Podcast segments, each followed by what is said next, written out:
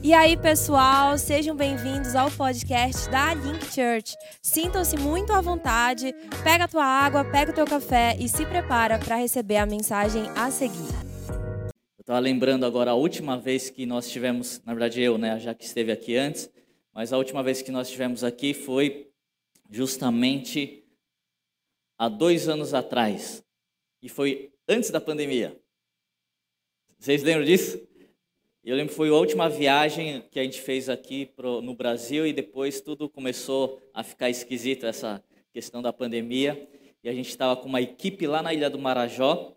E dessa vez, de novo, nós estamos com uma equipe lá no Marajó também, com oito médicos, quatro dentistas e mais não sei quantas pessoas fazendo a prevenção de abuso sexual infantil. E nós cremos que Deus está fazendo alguma coisa, não só lá na Ilha de Marajó, mas também no estado de do Pará, mas também no Brasil como uma nação que, querendo ou não, na América Latina, aliás, não só na América Latina, mas na América toda, Central, do Norte, Brasil é o único país ainda que existe uma esperança de ser um país livre para expressar o reino de Deus, para poder expressar uma adoração, ainda enquanto nós estamos tendo essa liberdade, nós precisamos usufruir com tanta alegria e que bom que você está aqui hoje. E às vezes a gente só começa a valorizar as coisas quando nós perdemos. Na é verdade, quando a gente perde é, na pandemia, a gente sabe, a gente perde a, a, o senso de comunidade, muitas vezes aí é que nós valorizamos. Mas se você está aqui hoje, eu tenho certeza porque você valoriza a presença de Deus acima de qualquer coisa. Certo? Muito bom. Queria começar fazendo uma oração. Se você puder fechar os teus olhos. Deus, nós agradecemos porque ainda podemos estar expressando a nossa adoração a Ti. Nesse país nós podemos ainda, Pai, abrir a Bíblia, abrir a Tua palavra, proclamar o Evangelho. Nós podemos ainda publicamente, Deus, falar que só o Senhor é Rei, só o Senhor é Deus, só o Senhor é dono de todas as coisas. E por isso, Deus, mais uma vez, nós aqui no estado do Pará, em Belém, nós formamos aqui, nós elevamos, Pai, a nossa gratidão a Ti, nós levantamos um altar de adoração e queremos, Pai, que o Senhor reine nessa igreja, o Senhor reine na nossa nação brasileira. Muito obrigado por tudo que o Senhor está fazendo, por tudo que o Senhor vai fazer. Muito obrigado, Deus. Coloca tua mão no coração, repita comigo, Senhor Deus, nesta manhã eu abro o meu coração para que o Senhor venha falar comigo de uma forma específica, profunda e intensa. Muito obrigado pela tua palavra. E eu peço, Espírito Santo, vivifica a tua palavra no meu coração. Em nome de Jesus. Amém. Amém eu gostaria de compartilhar uma palavra que eh, eu, na verdade, a primeira ministração que eu fiz desse ano foi lá na Paraíba, na terra da minha querida esposa, e depois mais alguns lugares, e foi muito interessante que é, quando a gente vai ministrar também, a gente recebe palavras, a gente frequenta certos cultos, e é muito interessante que Deus tem falado uma, umas coisas muito específicas, não só para uma igreja, mas eu vejo Deus falando coisas que é para a igreja do Brasil, porque eu não fui para fora, mas eu vejo assim que existe alguma coisa que Deus está fazendo, Deus está falando em alguns pontos em comum para todas as igrejas. Eu gostaria justamente de compartilhar isso, e como eu falei lá em João Pessoa, lá na Zion Church, ontem nós estivemos na Assembleia de Deus, na Paz Church, tem coisas muito comuns que Deus está falando. E eu sei que esse ano aqui é o ano da intensidade, não é verdade? E quantos querem viver ainda mais a intensidade de Deus na sua vida? Eu sei que Deus tem algo que Deus vai trazer ainda mais romper para que você viva algo intenso na sua vida. Eu sei que Deus está falando isso de algumas formas diferentes, mas algumas formas incomuns para diversas igrejas. E eu creio que isso está muito alinhado àquilo que nós vamos ouvir hoje. Então, eu estava lá na, em João Pessoa, eu tenho como rotina, a Jaque sabe disso, todo dia primeiro do ano eu estou lá na praia de João Pessoa. Para quem conhece João Pessoa, tem a praia de Cabo Branco, Tambaú E, e é, enfim, eu fico andando ali, dá uns 7 quilômetros de praia. E no dia primeiro eu fico lá, eu não vou pular sete ondas, tá, gente? Fique tranquilo. Mas eu fico orando ali na praia e fico pedindo a Deus: Deus, me dá uma palavra para minha vida nesse ano, me dá uma palavra é, é, para minha família, enfim. E Deus começa a falar algumas coisas, trazer, eu começo a anotar, eu sento ali na praia, começo a fazer algumas anotações, e Deus começou a me lembrar de algumas coisas na, na, na, na minha vida. E eu lembro que Ele quando eu cheguei em João Pessoa, a primeira coisa que eu faço é desfazer as malas, certo? Porque eu chego, primeira coisa que eu quero fazer, eu quero pôr um chinelo ali, botar uma bermuda e ir para a praia. E aí, obviamente, tem que abrir a mala. E quando eu fui abrir a mala, aquele zíper da mala estava emperrado. Quem já teve essa experiência de você abrir a bolsa ou a mochila e o zíper está emperrado e não abre? Eu fiquei lá tentando, tentando, tentando e nada. Aí quando fui olhar bem de perto esse zíper que está acontecendo, você já deve ter reparado isso, mas o zíper, ele é uma. São, é como se tivesse dois trilhos que se encaixam e o zíper passa. Ele tem que estar tá bem alinhado. O que estava acontecendo era que um dente de um trilho estava entre dois, ou seja, estava desalinhado. E era só um pequeno detalhe. Era só um dentinho que estava fora. E Deus me fez lembrar disso quando estava andando na praia. E Deus começou a falar: lembra aquele dente que estava emperrado na sua mala que você não conseguia abrir. É isso que eu quero fazer esse ano. Aí eu, tá, Deus, mas o que, que é isso? São pequenos detalhes na sua vida que eu quero alinhar para que você possa abrir a mala e usufruir do que tem dentro dessa mala. E aí, na mesma hora, Deus me fez lembrar de um cadeado que o meu pai tinha me dado quando eu era adolescente. Eu tinha uma bicicleta e onde eu ia, na padaria, na aula de inglês, eu parava o, o, o, a minha bicicleta numa grade e prendia esse cadeado. E era um cadeado que tem o código, sabe aqueles códigos que você põe um número? E eu, eu lembro que o código era 1233. Aí você pode até roubar agora a minha bicicleta, né? Já dei o meu código.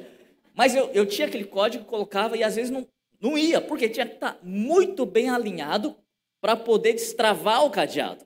Você já experimentou isso? Quem já teve esse tipo de cadeado sabe o que eu estou falando. E eu lembro que tinha que deixar bem alinhado. Deus falou, de novo, para você ter um destravar na sua vida em 2022, você não adianta você ter o código. Você tem que ter o código, mas está muito bem alinhado. São pequenos detalhes que vão fazer grande diferença. Eu falei, uau, Deus, eu quero viver isso. Eu quero viver esse ano de um romper, de uma intensidade ainda maior. Mas o que, que eu preciso então? São pequenos detalhes. Deus me fala o que, que são esses pequenos detalhes. E Deus começou a falar são pequenos detalhes, são coisas básicas. Lá é o arroz com feijão, aqui é o açaí com a farinha de tapioca, é isso? coisas básicas. Mas muitas vezes são nas coisas básicas que nós falhamos muitas vezes. E hoje eu queria falar justamente esse posicionamento para você viver o seu ano de romper, o seu ano de maior intensidade. Quantos querem viver isso? Então anote aí nós vamos falar sobre três pontos, três chaves para o seu ano de intensidade, ou o seu ano para você começar a ter um destravar ainda maior na presença de Deus. O nosso texto base aqui é em 1 Crônicas, capítulo 14, no verso, a partir do verso 8, é uma história aqui do rei Davi. Diz o seguinte: Ouvindo, pois, os filisteus que Davi fora ungido rei sobre todo Israel, subiram todos para prender Davi ouvindo Davi, saiu contra eles. Mas vieram os filisteus e investiram contra ele no vale dos Refaíns. Então Davi consultou Deus, dizendo: Devo atacar os filisteus? Tu os entregarás nas minhas mãos? O Senhor respondeu: Vá, porque eu os entregarei nas suas mãos. Então Davi foi até Baal Perazim e os derrotou ali e disse: Deus por meio de mim rompeu as fileiras inimigas como as águas rompem barreiras.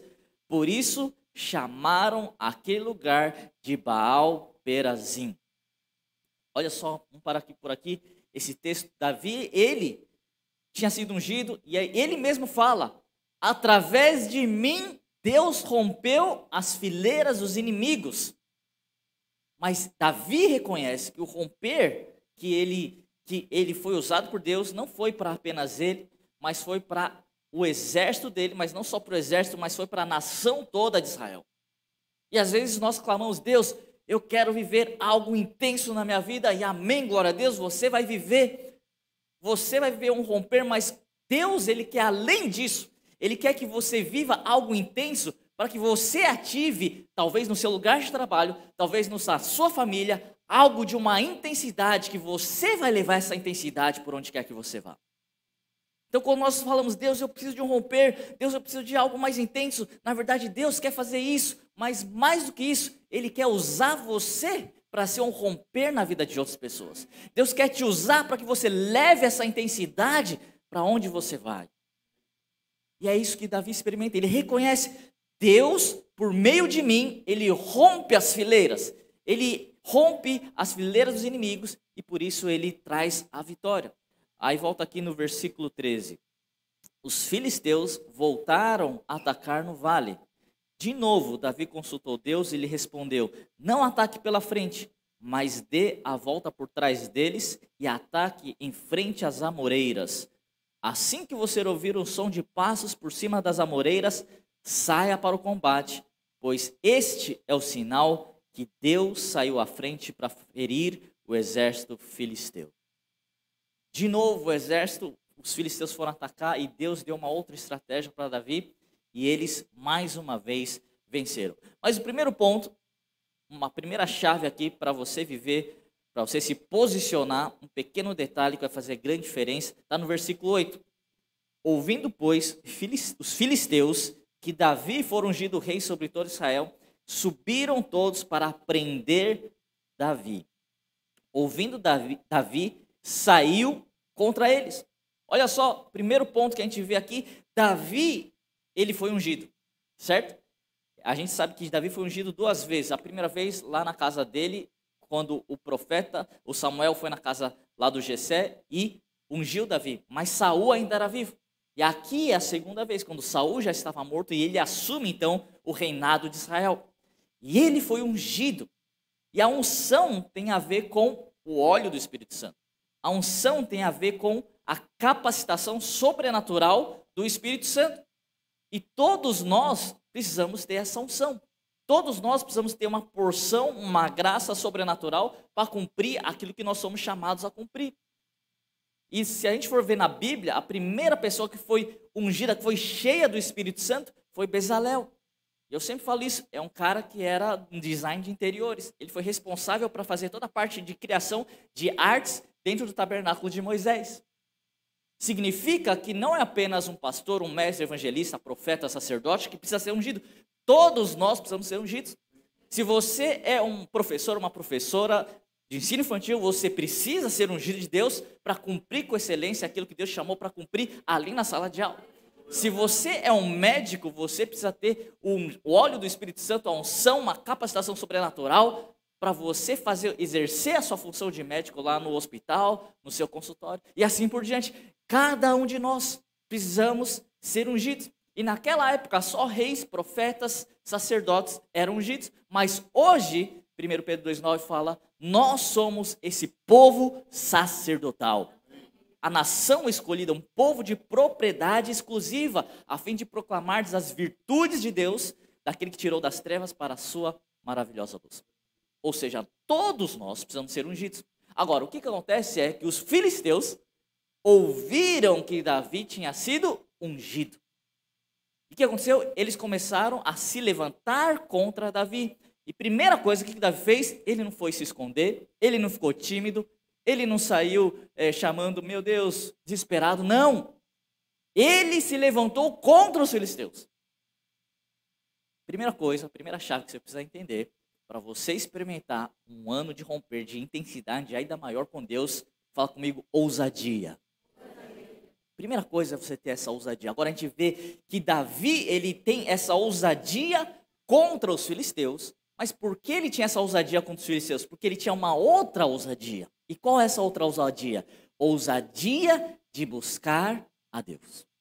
Para você entender e para você ter uma ousadia contra a, a, os inimigos, você precisa primeiro ter uma ousadia na presença de Deus. E tanto é verdade que Davi escreve mais de 70 salmos. porque ele tem tanta experiência na presença de Deus, porque ele era ousado em estar na presença de Deus, que ele escreveu mais 70 salmos. E nós vamos ler agora os 70 salmos de Davi. Brincadeira. Fique tranquilo aí. Mas olha só, alguns salmos aqui. Salmo 63, versículo 1, diz o seguinte: Ó oh Deus, tu és o meu Deus forte, eu te busco ansiosamente. Em outras versões fala, eu te busco intensamente. Quantos querem viver um ano de intensidade com Deus? Então você precisa buscar a Deus de forma intensa. A minha alma tem sede de ti, o meu corpo te almeja como uma terra árida, exausta, sem água. Assim quero te ver no santuário para contemplar a tua força e a tua glória. Olha só, Davi, ele está expressando, ele fala: A minha alma te deseja ansiosamente, eu te busco, a minha alma tem sede, o meu corpo, ou seja, corpo, alma e espírito. Davi, ele está com aquele desespero de uma pessoa sedenta no deserto, ele está com essa ansiedade, ele está com essa intensidade, fala comigo, intensidade. Ele está com essa intensidade de buscar a Deus. Salmo 51, 11, ele fala: Não me lances fora da tua presença, nem me tires o teu Santo Espírito.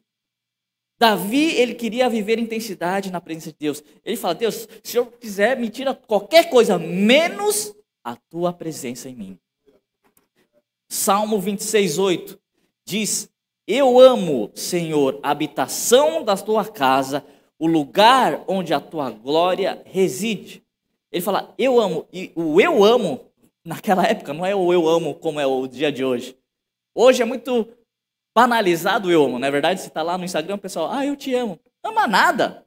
Nunca conversou, nem sabe quem é, e fica falando eu amo. Ama nada. Aqui não, Davi, quando ele fala eu amo, Davi entende que amar requer um compromisso. Requer um compromisso, mas não é um compromisso superficial, é um compromisso de entregar corpo, alma e espírito. É um compromisso de você fazer aliança, esse eu amo. E que Davi fala aqui, eu amo, Deus, a habitação da tua casa, onde a tua glória reside. Davi, ele vive uma vida de intensidade na presença de Deus, mas porque ele era ousado em buscar a presença de Deus. Último salmo aqui, Salmo 27, 4. É um, um salmo conhecido. Ele fala: Uma coisa peço ao Senhor e a buscarei, que eu possa morar na casa do Senhor todos os dias da minha vida para contemplar a beleza Olha só, eu fico imaginando Davi lá no pasto, né, que ele, muitos, muitos, muitos salmos ele, ele, ele escreve lá no momento de quietude, no momento que ele está lá com as ovelhas. Eu fico imaginando ele sentado lá, ele pensando: Deus, estou vendo aqui com as ovelhas. Imaginando, se Deus viesse aqui e perguntasse: Davi, me pede uma coisa só. Ele fala: Uma coisa eu peço. Aí ele para e pensa: mas se Deus não me pedir isso, mesmo assim eu vou buscar. Se Deus me perguntar, eu vou pedir isso. Mas se Deus não me pedir, mesmo assim eu vou buscar que eu possa morar todos os dias da minha vida. Mas não é morar na, na presença de Deus, não é para pedir alguma coisa, não, é para contemplar a presença de Deus. Davi, ele tinha esse coração ousado de buscar a presença de Deus.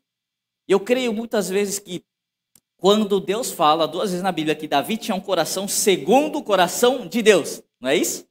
Imagina só, o título de você receber, você é um cara segundo o coração de Deus.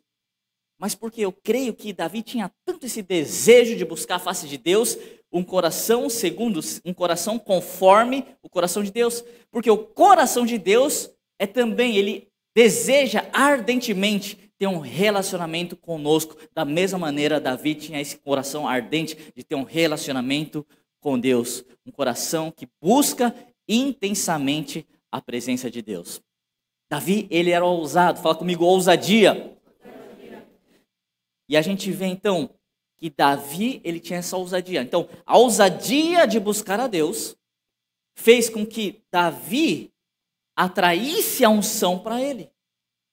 Quantos querem ter mais unção? Todos nós precisamos. Essa unção é uma graça sobrenatural para cumprir aquilo que você precisa cumprir. Independente de qual esfera você atua, você precisa dessa unção. Agora, para você ter essa unção, você ter, precisa ter essa ousadia de buscar a Deus.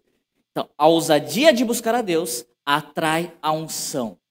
Agora, a unção atrai a oposição. Os filisteus ficaram sabendo, ele está ele tá ungido, vamos atacar Davi. Mas porque Davi ele tinha essa unção, porque ele tinha uma ousadia em buscar a presença de Deus, ele também tinha uma ousadia de enfrentar a oposição. Significa que quando você está sendo usado por Deus, você tem essa ousadia, você tem essa unção, a unção vai atrair a oposição.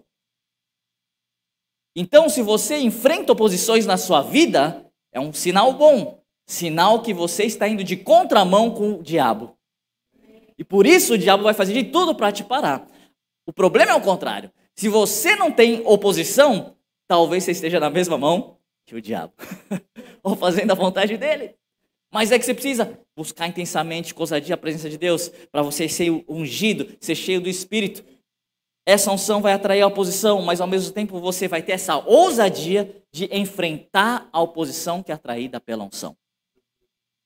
Então não fique com medo, é normal você ter oposição, e eu sei que esse ano, 2022, é um ano de posicionamento. Você vai ter que se posicionar e o seu posicionamento na presença de Deus vai trazer a unção, a unção vai trair a oposição, mas você vai ter essa ousadia para enfrentar a oposição. Quantos estão entendendo isso? Fala comigo, ousadia. E essa ousadia é a ousadia que vem pelo Espírito Santo. É interessante que Davi, existe uma promessa em Amós, fala que Naqueles dias levantarei o tabernáculo caído de Davi, restaurarei as suas brechas. O que significa isso? O tabernáculo de Davi, a gente lembra do tabernáculo de Moisés, tinha o átrio, o santo lugar e o santo dos santos. Que uma vez só o sumo sacerdote tinha que passar por esse lugar e entrar no santo dos santos. Só ele podia entrar no santo dos santos.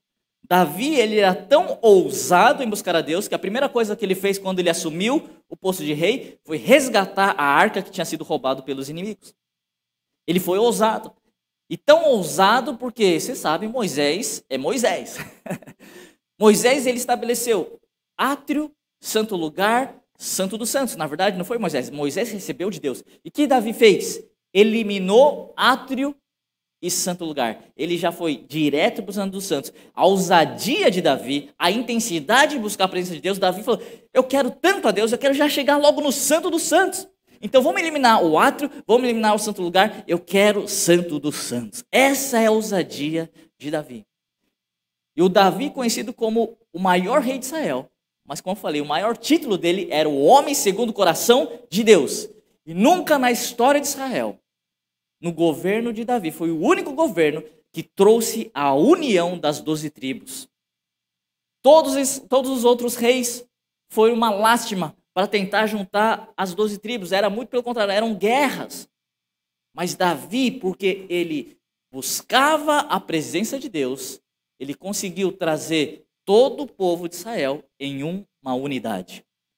Quando Davi estabelece essa presença de Deus, ele busca com intensidade, o que acontece? Nunca na história de Israel, numa janela pequena de tempo, Israel experimentou tão grande expansão territorial e prosperidade. Mas porque, porque Davi era ousado, intenso em buscar a presença de Deus. Quantos estão entendendo isso? Quantos querem buscar a Deus ainda mais de uma forma intensa? Fala comigo, ousadia. E o segundo ponto, vamos voltar lá no nosso texto base, que é 1 Crônicas capítulo 14, no versículo 10. Diz o seguinte: Então Davi consultou a Deus. Fala comigo, orou. Fala comigo, oração. Davi ele fez uma oração dizendo: Devo atacar os filisteus?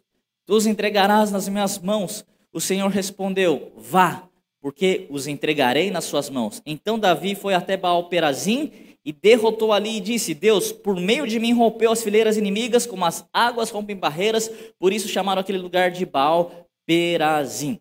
Agora, só para dar um contexto aqui. Lembra, Davi, antes mesmo dele ser rei, antes mesmo dele assumir o posto de rei, ele já tinha enfrentado os filisteus e derrotado Golias. Aliás, o derrotar o Golias foi o maior reconhecimento público do rei Davi antes mesmo dele se tornar um rei. E aí o que acontece é que se você for ler antes dessa passagem que nós estamos lendo aqui, Davi já tinha derrotado mais duas, três vezes os filisteus já. Davi era invencível, Davi era imbatível.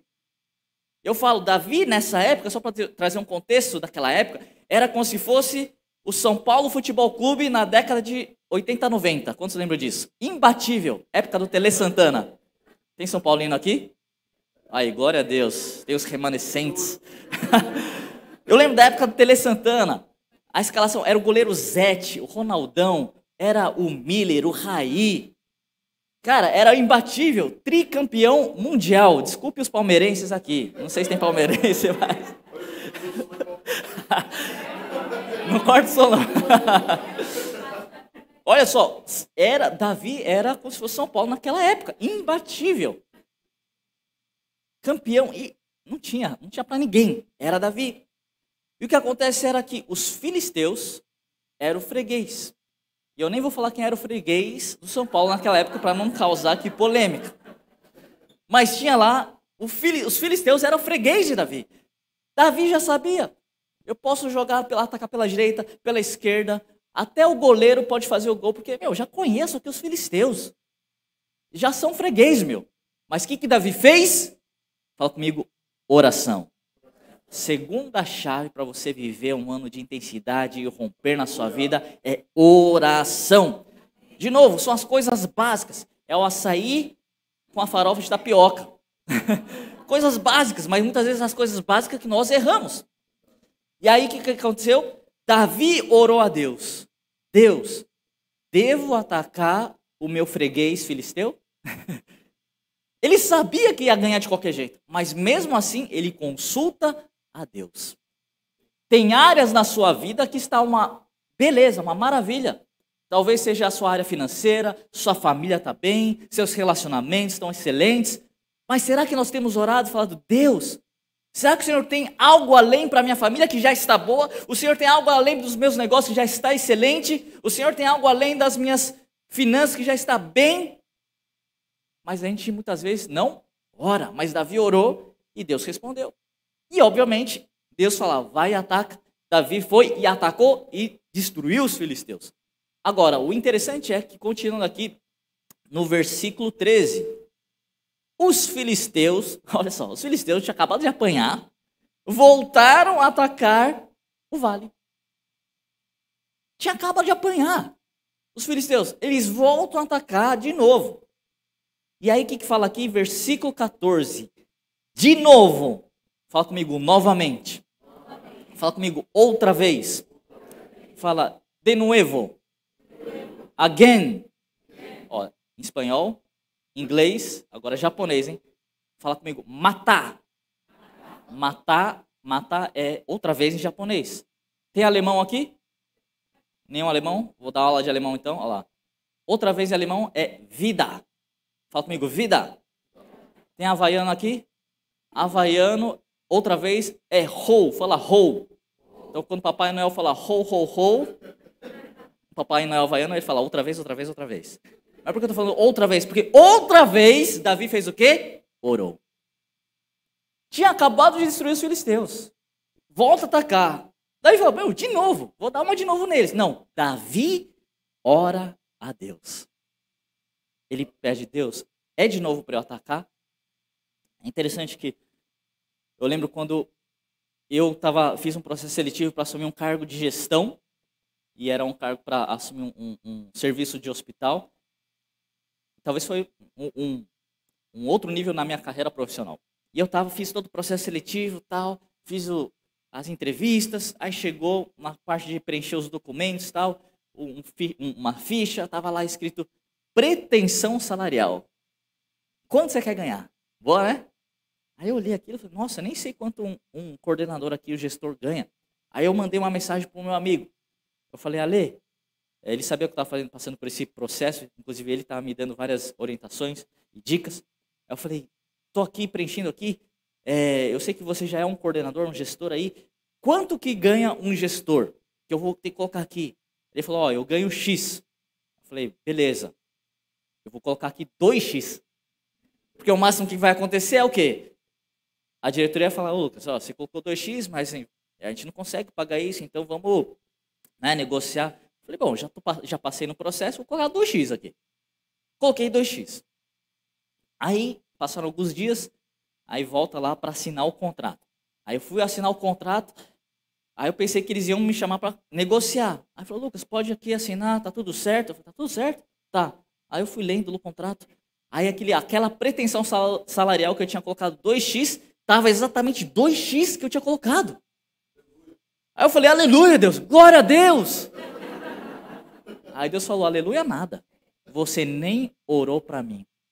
Porque não era para você ganhar 2x, eu queria que você ganhasse talvez 4x, mas porque você não orou, você só vai ganhar isso que você tem.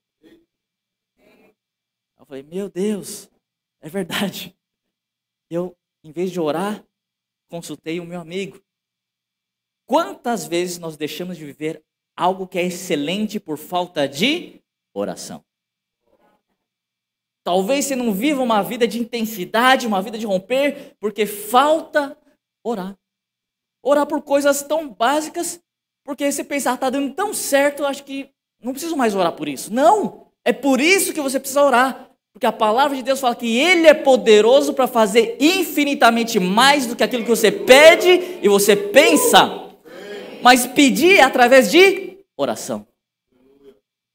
Ou seja, você precisa pensar, você precisa orar, pedir, a oração e o pensamento e a petição em oração é a base para que Deus possa fazer infinitamente mais do que aquilo que você pede e pensa. Mas se a gente não pede, se a gente não pensa, como que Deus vai fazer algo sobrenatural, extraordinário, extraordinário na nossa vida, na é verdade? E aqui foi o que Davi fez. De novo, Davi orou. Quando eu entendi isso, Deus me levou lá para o livro de Neemias. Abra sua Bíblia em Neemias, capítulo 1. Diz o seguinte, versículo 4. Você sabe a história de Neemias. Neemias ele era copeiro lá do rei. Ele ouviu o que estava acontecendo lá na sua cidade, em Judá, em Jerusalém, que o povo estava tinha invadido, os muros estavam derrubados, tinham povos pagãos que tinham estavam infiltrados ali, ele estava muito triste com tudo aquilo e o desejo dele era estar lá em Jerusalém com o povo dele. E aqui no versículo 4 de Neemias 1 fala: Quando ouvi essas palavras, eu me sentei e chorei, lamentei por alguns dias, fiquei jejuando e orando diante de Deus dos céus. E aí, vai lá para o versículo, capítulo 2 agora. O rei tinha visto essa tristeza de Neemias.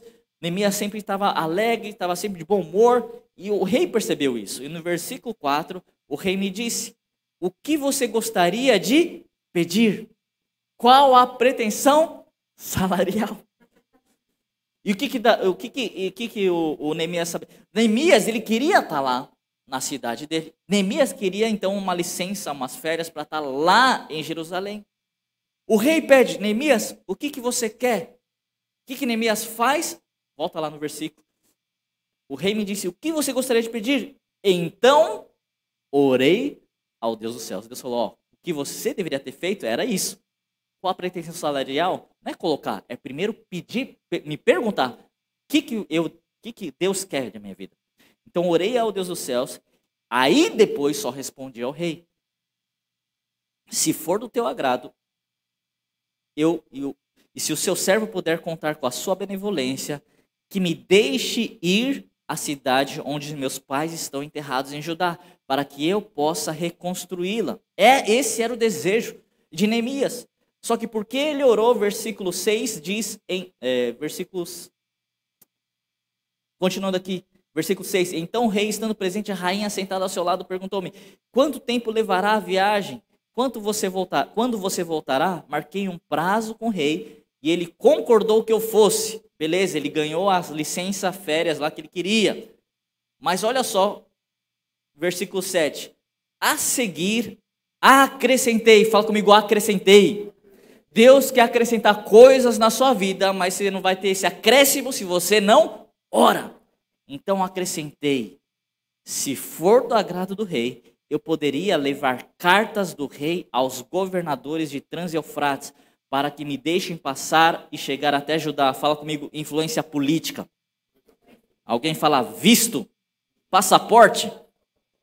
Versículo 8. E também uma carta para Azaf, guarda da floresta do rei, para que me forneça madeira para as portas da cidadela que fica junto ao templo, para os muros da cidade e para a minha residência que vou ocupar. Neemias ele pede provisão financeira, recursos financeiros para reconstruir a cidade, mas também para ter a sua própria casa. Continuando aqui, visto que a bondosa mão de Deus estava sobre mim, o rei atendeu os meus pedidos. Olha só, porque Neemias orou, Deus acrescentou não apenas as férias que ele queria, mas influência política para atravessar, visto o passaporte e também recursos financeiros, provisão natural para construir a cidade, o propósito que ele tinha, mas não só o propósito que ele tinha, mas a própria casa que ele ia morar. Quantos querem viver intensamente o que Deus tem para a sua vida? Nós precisamos ter ousadia de buscar a Deus. Nós precisamos ter uma vida de oração. Perguntar a Deus, Deus, o que é que o Senhor quer na minha vida sentimental, na minha vida financeira, profissional, ministerial, familiar, tudo. Por mais que esteja indo muito bem, e que bom, mas Deus tem algo mais que Ele quer acrescentar nas nossas vidas. Porque não tem a ver com nós mesmos, tem a ver com abençoar um propósito maior. Neemias porque ele orou a Deus, ele não foi usado só para atender o pedido dele, mas foi usado para abençoar uma nação toda. Quantos entendem isso que Deus quer usar você? Não só, Deus quer te abençoar, mas ele não quer apenas que você seja abençoado. Ele quer que você seja um canal de bênção para muitas outras vidas. Para sua família, onde você trabalha, para Belém, para o estado do Pará, para o Brasil. E é isso que nós precisamos ter: viver intensamente a presença de Deus, ser ousado na presença dEle. Orar. Esse é o segundo ponto, oração. E o terceiro ponto aqui, nós vamos ler aqui, 1 Crônicas, volta aqui no, no texto, 14 e 16. Diz o seguinte: Davi fez como Deus lhe havia ordenado. Fala comigo, obediência. E atacou o exército dos filisteus, Gibeão, até Gesser. Davi não apenas ele foi ousado em buscar Deus. Davi não apenas orou, mas ele recebeu a estratégia. E a estratégia foi devo atacar, ele pergunta: "Devo atacar de novo?" De novo? E Deus fala: "Não e sim". Como assim não e sim? Sim e não. Como assim sim e não? Sim, você deve atacar, mas não da mesma forma você vai por trás, espera debaixo das amoreiras. Eu fico imaginando Davi falando para o seu exército: nós vamos ter uma estratégia militar mirabolante. Nós vamos esperar na frente das amoreiras. E quando nós ouvirmos passos na copa das amoreiras, eu fico pensando o, o pessoal, o exército, será que eu perdi aquela aula de biologia que fala da copa das amoreiras o que, que tem a ver a estratégia militar? Tem nada a ver. Mas quantas vezes nós não precisamos entender para obedecer? Nós precisamos apenas ter um coração disposto, 100% focado em Deus. Porque muitas vezes parecia loucura. O que, que tem a ver você estar debaixo da amoreira? O que tem a ver você ouvir passos nas amoreiras, na copa das amoreiras? Eu nunca vi um macaco andando ali nas amoreiras, quanto mais um exército nas amoreiras. Não faz sentido, é loucura para os olhos humanos, é loucura para o entendimento humano. Mas quando sabe que a loucura de Deus é mais sábio que a sabedoria humana. Deus ele usa a loucura para confundir as coisas sábias. Deus usa as coisas fracas para confundir as coisas fortes. Mas mesmo assim, Davi, ele obedeceu. Fala comigo, obediência. Em 2 Reis, capítulo 4, você conhece esse texto? É um texto que Eliseu ele encontra com uma viúva que na verdade o, o ex-marido dessa viúva era discípulo de Eliseu, um dos profetas também. E essa viúva ficou endividada e os, os credores queriam pegar os filhos para receber como dívida. E essa viúva estava desesperada e diz o seguinte, em 2 Reis capítulo 4, verso 1, diz: Certo dia, a mulher de um dos discípulos dos profetas foi falar a Eliseu: Teu servo, meu marido, morreu, e tu sabes que ele temia o Senhor. Mas agora veio um credor que está querendo levar meus dois filhos como escravo. Eliseu perguntou: Como posso ajudá-la? Diga-me o que tem em casa. E ela respondeu: Tua, tua serva não tem nada. Fala comigo, não tenho nada. Além de uma vasilha de azeite. Olha só que interessante. Lembra? A unção atrai a oposição. O inimigo sempre vai estar confrontando, tentando destruir a unção que você carrega, o Espírito Santo que você carrega. Ou ele vem através de oposição, mas aqui a gente entende o profeta pergunta: O que é que você tem na sua casa? E na verdade, a resposta que ela procurava estava na pergunta do profeta: O que é que você tem em casa? E ela responde: Eu não tenho nada. Não, não, não, peraí, peraí, eu não tenho nada. Não, ah, é, tenho. Tenho um pouco de azeite. Olha só, o diabo ele não pode roubar a unção que está em você. O diabo não pode roubar o Espírito Santo que está em você, mas ele pode fazer que você menospreze o Espírito Santo que está em você. Essa unção que você já carrega, esse Espírito que você já carrega. Ah, é pouco. É pouco, mas o pouco é precioso. E ele vai fazer com que você menospreze e despreze talvez esse pouco que você carrega, que é o Espírito Santo. E aí o profeta fala no versículo 3: então disse Eliseu: Vá pedir vasilhas emprestadas e todos os para todos os vizinhos, mas peça muitas. Depois entre em casa com seus filhos e feche a porta. Fala comigo, feche a porta. Derrame aquele azeite em cada vasilha e vá esperando as que for enchendo. O profeta fala: vai, pede vasilhas, mas não faz sentido. Se eu tenho só pouco, como que eu vou encher outras vasilhas? É loucura. Mas, de novo, a obediência não requer entendimento, requer apenas um coração 100% entregue a Deus. E o profeta fala: entra na sua casa e fecha a porta. Mateus 6,6 fala: quando for orar, entra no seu quarto e fecha a porta. E peça a Deus em secreto, que Ele em secreto te recompensará. E nós queremos buscar algo intenso na presença de Deus. Nós queremos buscar, nós queremos ter um romper na presença de Deus. Não sei qual esfera, qual área você precisa de um romper. Se é financeira, se é de relacionamento, seja lá qual for. Mas não peça por janelas dos seus abertos enquanto você não feche a porta atrás de você no seu secreto. O que Deus está falando hoje é: precisamos ter o arroz com feijão. Nós precisamos ter uma vida, construir a nossa vida no secreto, buscar intensamente uma vida com Deus no secreto. Porque quando você vive uma vida de intensidade no secreto, você vai viver algo extraordinário de forma intensa no público. E foi justamente o que ela fez. Ela foi, fechou a porta atrás dela com seus filhos. E ela começou, a Bíblia fala que ela deitou o azeite, ela pegou o vaso e começou a deitar sobre os outros vasos. Ela começou a esvaziar aquilo que ela tinha. Só que à medida que ela se prostrava, que ela esvaziava o vaso, a unção começava a fluir. Quando você se entrega a Deus, você se derrama a Deus, aquilo que você talvez você fala, ah, é pouco, o Espírito Santo é pouco, mas aqui, Deus, eu me derramo diante de ti. Quando você se derrama diante dele, o óleo começa a fluir, a unção começa a fluir, o Espírito Santo começa a fluir. E o romper que você tanto esperava lá fora, você começa a primeiro receber dentro da sua própria casa. Nós queremos viver algo intenso na nossa vida. Nós queremos viver algo extraordinário na nossa vida, um romper de Deus na nossa vida. Mas primeiro nós temos que, no nosso secreto, no nosso esconderijo, lá no íntimo, na solitude, na sua casa, no seu secreto, começar a buscar a Deus de uma forma intensa. Quantos querem isso? Se você quer, fique de pé.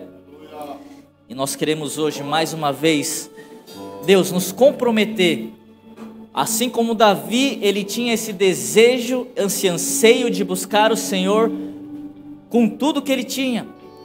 Davi clamava: Deus, a minha alma anseia por ti, o meu corpo te almeja. Era um desespero pela presença de Deus. Talvez hoje é um início para você começar a pedir a Deus: Deus, aumenta a minha fome, aumenta esse desejo por ter uma busca intensa pela tua presença. Talvez para alguns aqui seja Deus, eu quero realinhar, assim como aquele aquele código que precisa estar alinhado, pequenos detalhes na minha vida. Assim como aquela zíper que precisa estar alinhado, e Deus, eu quero alinhar a minha vida de oração. Talvez são coisas simples. Eu quero, Deus, começar a orar de uma forma mais intencional, mesmo naquelas áreas que aparentemente está tudo bem, e graças a Deus, Deus, está tudo bem na minha família, está tudo bem com a minha saúde, está tudo bem com meus estudos, com a minha profissão, mas Deus, o que o Senhor quer acrescentar que eu não estou entendendo porque eu não estou pedindo em oração? Deus, me perdoe que eu não tenho orado e buscado, colocado essas coisas diante de Ti. Deus, e hoje, nessa manhã, eu quero alinhar, Pai, essa minha vida de oração a Ti. E talvez seja um momento também de você começar a tomar passos de fé, de ousadia e ter uma obediência radical daquilo que Deus começa a te falar. Muitas coisas que não parecem fazer sentido, mas você sabe que é Deus que falou. E você precisa se posicionar em obediência a Ele. Então, nesse momento, vamos por uns 30 segundos, 30 segundos um minuto. Começa a se posicionar diante de Deus. Começa agora, é o seu momento em responder ao Espírito Santo. O seu momento de você falar, Deus, Espírito Santo de Deus, eu preciso disso, daquilo, daquilo, eu me, me perdoe por isso, aumenta mais a minha fome por ti. Deus, eu quero ter minha vida de oração alinhada. Deus, eu quero ter esse coração desprendido de todas as coisas e ter essa obediência radical, seja lá qual for esse momento. É o seu momento com o Espírito Santo de Deus. É o seu momento com o Espírito Santo de Deus. Começa a entrar nesse momento de oração, de entrega a Ele. Sim, Espírito Santo de Deus.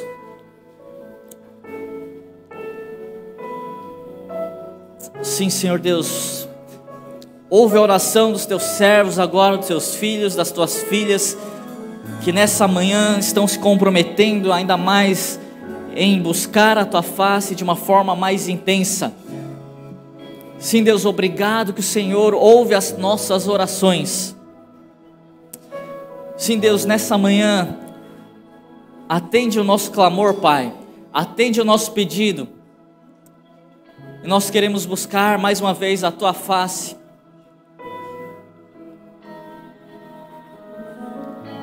Toma um tempo aí, você e o Espírito Santo.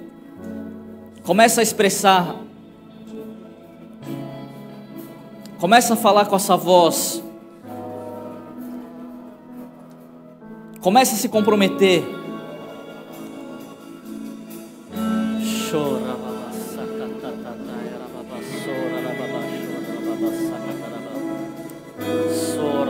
sakataya basona babashoya babaso Shora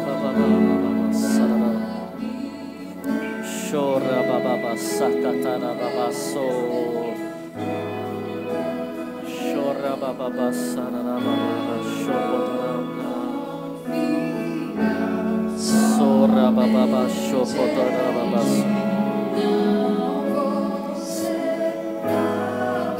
Sora Baba Sora baba sakatara baba.